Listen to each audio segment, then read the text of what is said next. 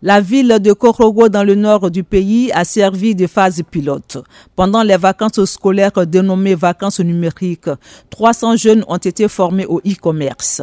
C'est une initiative du ministre de la Communication et de l'économie numérique, Amadou Koulibaly. L'inclusion sociale numérique, ce vaste programme doit permettre de rendre le numérique accessible à tous les Ivoiriens. Ce programme de formation ont bénéficié à tous les jeunes, même ceux qui étaient sortis du système éducatif. Pendant ces vacances, on peut dire que c'était une phase pilote. On a vu que ça marchait. Korogo va poursuivre. Mais nous ambitionnons d'étendre ce programme d'autres villes. Chargé de dispenser des cours de vente en ligne et sur la pertinence de ces modules, écoutons la formatrice Goyi Negocia Minei de l'argent avec les réseaux sociaux. Il y a des personnes qui ont eu de gros marchés pour la couture à l'extérieur, tout simplement parce qu'ils présentaient les contenus de leurs articles sur les réseaux sociaux. Il faut montrer aux gens que vous avez de la valeur sur les réseaux. L'autre formateur, Emmanuel Abbé, se félicite de la possibilité pour les jeunes de se lancer dans l'entrepreneuriat au lieu de vouloir tous devenir fonctionnaires de l'État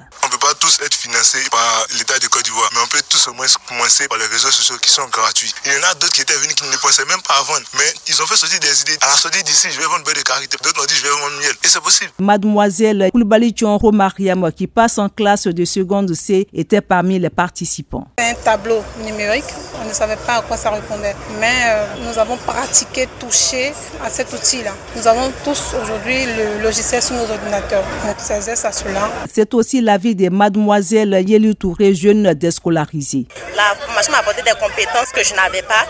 Avant même pour pouvoir ouvrir un ordi, c'était vraiment euh, euh, compliqué pour moi. Maintenant, actuellement, j'arrive à développer des sites vraiment intéressants. Cette formation permet d'ouvrir des portes selon Soro Mamadou Kipeya, un autre participant. Ça nous ouvre des portes en fait. Donc, actuellement, sans le numérique, on peut dire qu'on est encore analphabète. Donc, il peut dire que ça m'a apporté beaucoup.